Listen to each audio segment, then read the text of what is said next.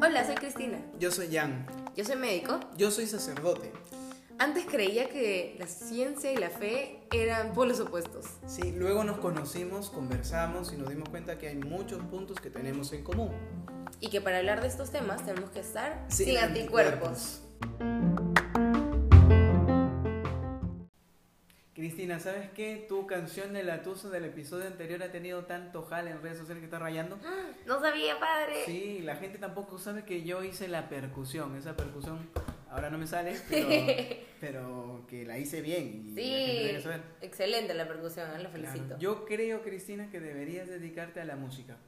Uy, padre, la música y el canto realmente me gustan, pero lo que me apasiona y lo que hago yo es la medicina. Mm, yo me pregunto si tú como médico y tienes a tus pacientes, ¿todos los pacientes te hacen caso, te obedecen?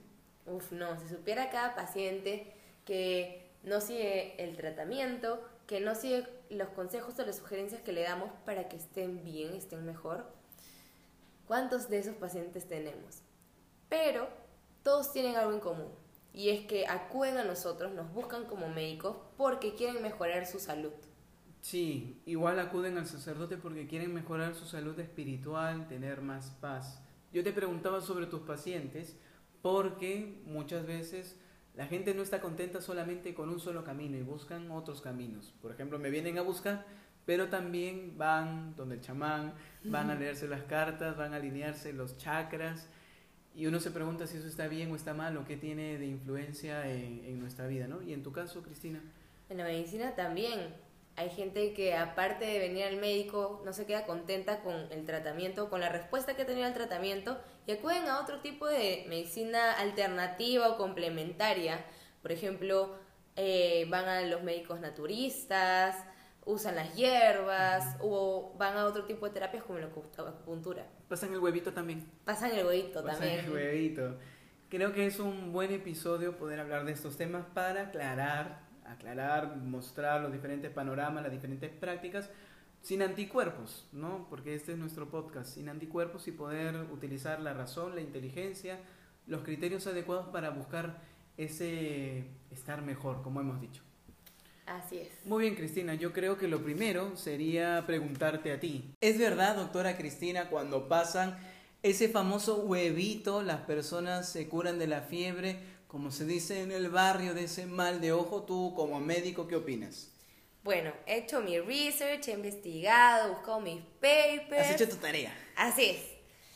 Y bueno, por el momento no se cuenta con una explicación científica de por qué es que el huevito puede hacer sentir mejor a las personas que lo practican. Pero lo que sí se sabe es que puede haber un factor que esté influenciando en estas prácticas, que es el efecto placebo. El placebo es una sustancia inerte, una sustancia que no tiene ninguna acción farmacológica, pero que una vez que el paciente lo toma, lo consume, puede realmente tener un efecto terapéutico, es decir, que se puede curar. Así como así que se cura, porque parece medio mentira, ¿no? Ese medicamento es falso. ¿Cómo se curaría? Bueno, en realidad lo que tiene que ver aquí son los factores externos, todo lo que implica la relación entre el médico y el paciente. Desde, por ejemplo, que el paciente tiene una predisposición a ser curado, la confianza que deposita el paciente en el médico y también la confianza que deposita en este, esta sustancia, que en este caso es el placebo. Mm, Pero existen otros tratamientos que sí tienen una efectividad. Te cuento mi caso, eh, yo siempre he sufrido desde pequeño de sinusitis y hace poco me recomendaron acudir al acupunturista, que un sacerdote hace acupuntura, pues sí, ya explicaremos eso también al respecto. Pero sí hice un, par de sesiones y efectivamente me sentí mejor. No quedé curado, pero sí hubo una mejoría real. ¿Qué opinas? Bueno, de hecho la acupuntura es una de las terapias alternativas y complementarias que sí tienen un efecto comprobado por la ciencia en ciertas enfermedades. Pero antes de empezar a, decir cuáles son estos efectos, me parece importante que sepamos qué hace la acupuntura y más o menos cuáles son las hipótesis de lo que de cuál es el mecanismo de acción. Bueno, la acupuntura es una terapia que lo que hace es poner agujas, diferentes agujas delgaditas, que estimulan los nervios y esto aumenta la producción de ciertos neurotransmisores. entre los cuales está la endorfina. Mm, sí la conozco. Bueno, la endorfina es esta, esta sustancia de la que hablan cuando una persona ya sea come chocolates o hace ejercicios y se siente bien. Eh, yo prefiero chocolate. Así es. Entonces, bueno, en algunas enfermedades se ha visto que la acupuntura tiene cierto efecto. Por ejemplo, en la migraña se ha visto que reduce de una forma moderada los episodios recurrentes de migraña. También se puede usar en el dolor lumbar no específico, esos dolores de espalda que la gente tiene súper común, pero no saben por qué. En esto también hay un beneficio por parte de la acupuntura. ¿Y otro tipo de tratamientos que conoces? Por ejemplo, están la efedra, que es una planta que proviene del Asia, que de esta derivan la efedrina, la pseudoefedrina, que se usaban mucho para resfríos, asma, congestión nasal. Pero en el 2004 la FDA prohibió la comercialización de ya sea medicamentos o suplementos que contengan este principio activo. ¿Y esto por qué? Porque se encontró que podían generar varios efectos adversos, como por ejemplo la hipertensión, arritmias, infartos al miocardio, también podían verse convulsiones e incluso algunos casos de muerte súbita. Ay, qué penita. Y las plantas o las hierbas no solamente se utilizan en la medicina alternativa y complementaria, sino en otro tipo de prácticas también, como por ejemplo los chamanes o los curanderos, ¿verdad? Sí, yo tengo un primo que no necesita de seguro médico, eso es lo que él me dice, sino que él va todos los años, va donde su chamán al norte del Perú, realiza un ritual, un baño y con eso queda protegido de toda enfermedad. Y como sacerdote yo tengo que decirle algo, me gustaría siempre aclarar a las personas sobre estos temas que son temas muy amplios, a veces un poco complicados, pero que pueden generar alguna confusión. Por ejemplo, la acupuntura, yo realizo la acupuntura, pero ancestralmente esta práctica de la acupuntura iba siempre relacionada con unos tipos de oraciones, de, invocaciones. Entonces se mezcla aquí lo que es espiritual, un camino espiritual para algunas personas que si tú ya practicas una fe podría decir, oye, yo no quiero esto, pero también está asociado a una práctica médica, que son el uso de estas agujas que una persona, si tiene una fe católica, podría realizar sin mezclar con lo otro. Quiero decir que es un tema muy amplio, que necesita siempre su explicación. Por eso quisiera sintetizar con algunos puntos. Por ejemplo, que sobre estos temas eh, hace falta tener en claro cuál es la relación entre lo natural y lo sobrenatural. Si por ejemplo vamos a nuestro chamán del norte, vemos que este chamán puede realizar mm, algunas actividades con hierbas medicinales, que le pueden ayudar a la persona a sentirse mejor o tener este efecto placebo que has mencionado Cristina. Pero a la vez este chamán invoca, invoca a santos, invoca a espíritus, invoca a seres superiores. Y ahí está lo sobrenatural. En estas prácticas, esto, esta relación entre lo natural y lo sobrenatural a veces no se entiende o se mezcla de una manera inadecuada. Padre, ¿y esto del alimento de chakras y las energías, cómo se puede explicar? Es bueno explicarlo, Cristina, porque muchas personas lo realizan, lo practican y no saben si esto realmente es verdad o no, o me están estafando. Para poder hablar al respecto y sintetizando bien los puntos, creo que las personas, como lo hemos dicho al inicio, tienen un deseo de estar mejor. Cuando una persona hace un baño de florecimiento, está buscando florecer, dejar a un lado lo malo, el pasado, las cosas que no quiere tener, cargar, para florecer, y hace una práctica. Toda esa práctica tiene que ver con el orden natural, porque no está invocando en eso, no está invocando a ninguna fuerza sobrenatural. Así también el tema del alineamiento de chakras, de energía. Pienso que tiene parte, también parte de verdad, cuando entendemos que todo el universo tiene una conexión, ya sea si creemos en Dios o no creemos en Dios que haya creado el universo. Lo que sí sabemos es que el universo entero está en relación una cosa con otra, como por ejemplo el Sol, que es una estrella, que es un astro. Si nosotros vemos el Sol y el Sol estuviera un poquito más alejado o un poquito más cerca, nosotros no existiríamos. Quiere decir que hay una relación. Con todas estas cosas, con todas estas prácticas, la santería, la chamanería, la curandería, hace referencia a una conexión con el universo. Otro punto a considerar es que muchas de estas prácticas son ancestrales, son anteriores a muchas religiones, incluso al cristianismo. Buscan una sabiduría eh, superior, cuando no habían religiones era el sacerdote o el curandero, el sabio o el maestro quienes ayudaban a las personas a vivir mejor, encontrar la salud o pedir la lluvia. Acudían a los astros. Esa persona tenía una sabiduría porque sabía relacionarse. Esa sabiduría ancestral se ha ido perdiendo y quizá con el mundo moderno uno cada vez tiene eh, menos sensibilidad, menos capacidad para relacionarse con todo el universo. Entonces eso es algo que es positivo, que podríamos nosotros considerar.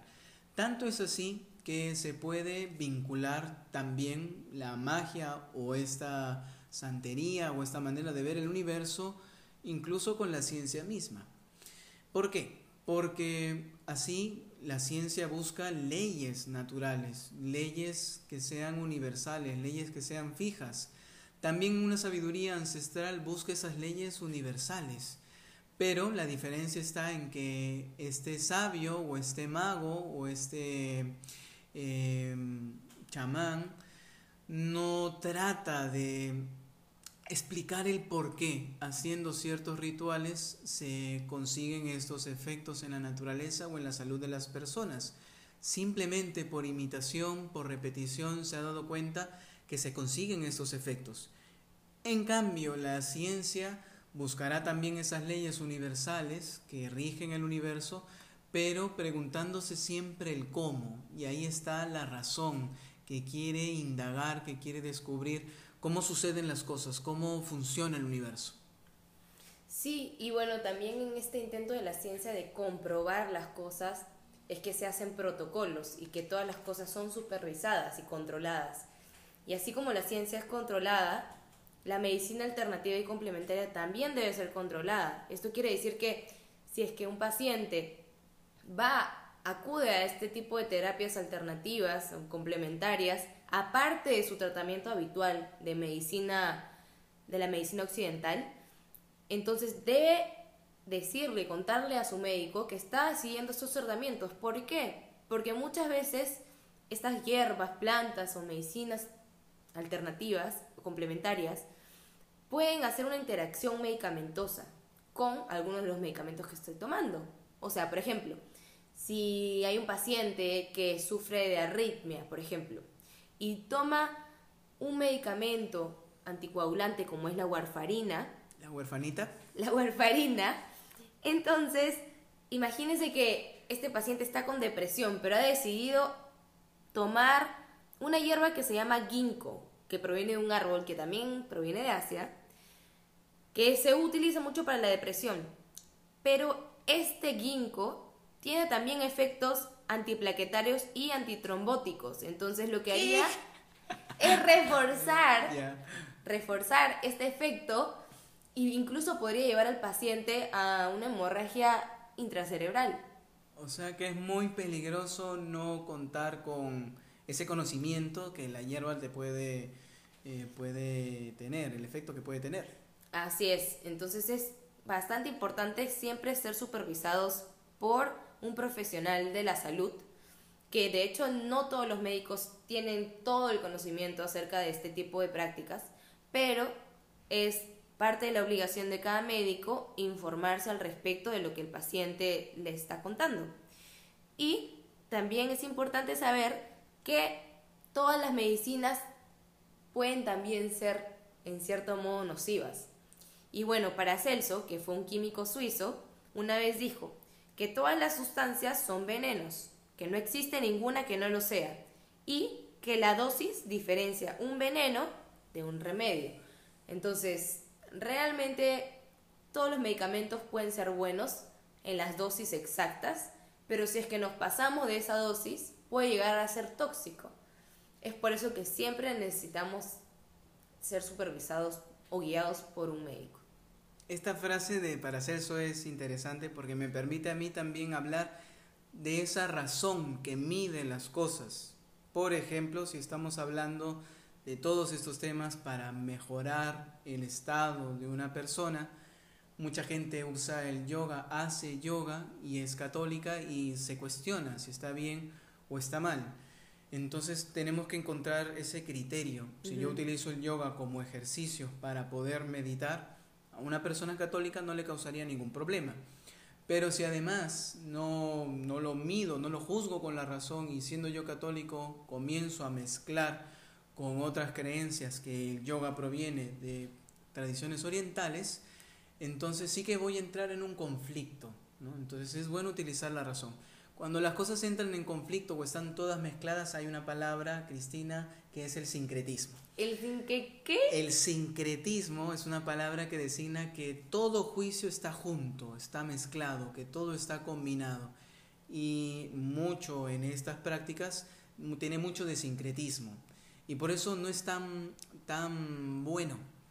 Uno tiene que utilizar la razón para poder discernir qué es lo bueno, qué es lo malo. Si vamos a un curandero, un chamán, es todo un sincretismo. Mezclas santos de una religión con santos de otra religión, eh, invocas espíritus, usas hierbas, todo está mezclado. ¿Y eso es bueno o eso es malo? Yo digo que es contraproducente porque el sincretismo es mezclar todo y vas como que sin rumbo.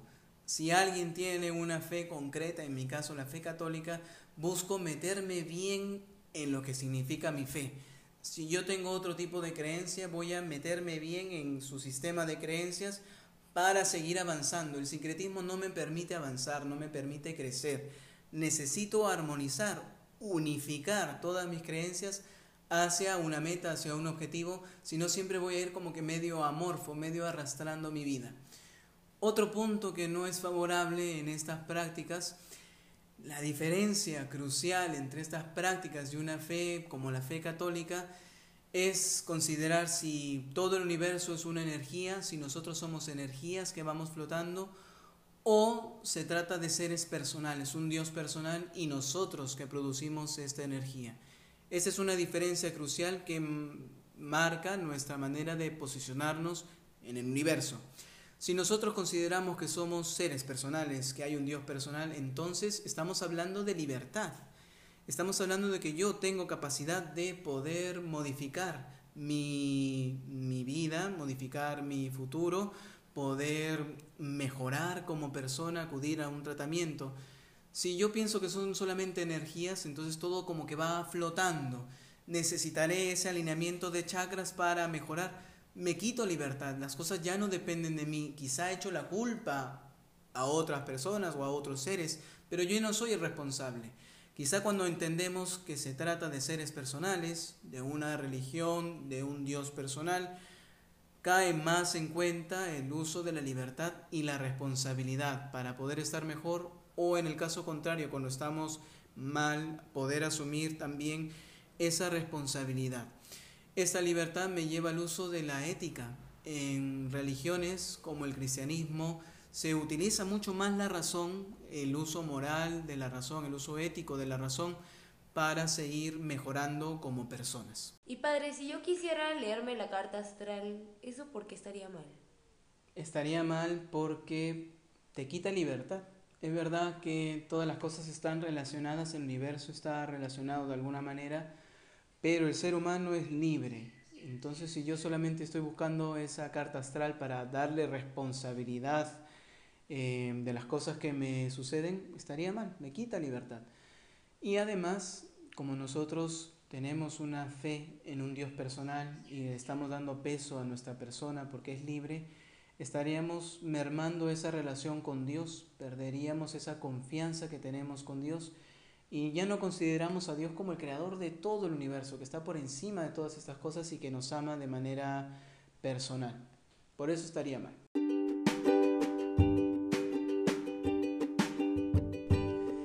Bueno, Cristina, estamos terminando nuestro episodio y como siempre terminamos con los tips. Así es, padre. Entonces, el tip número uno viene gracias a el padre Muy bien, el primer tip es busca estar siempre mejor, ya sea esa mejoría espiritual como también una mejoría física.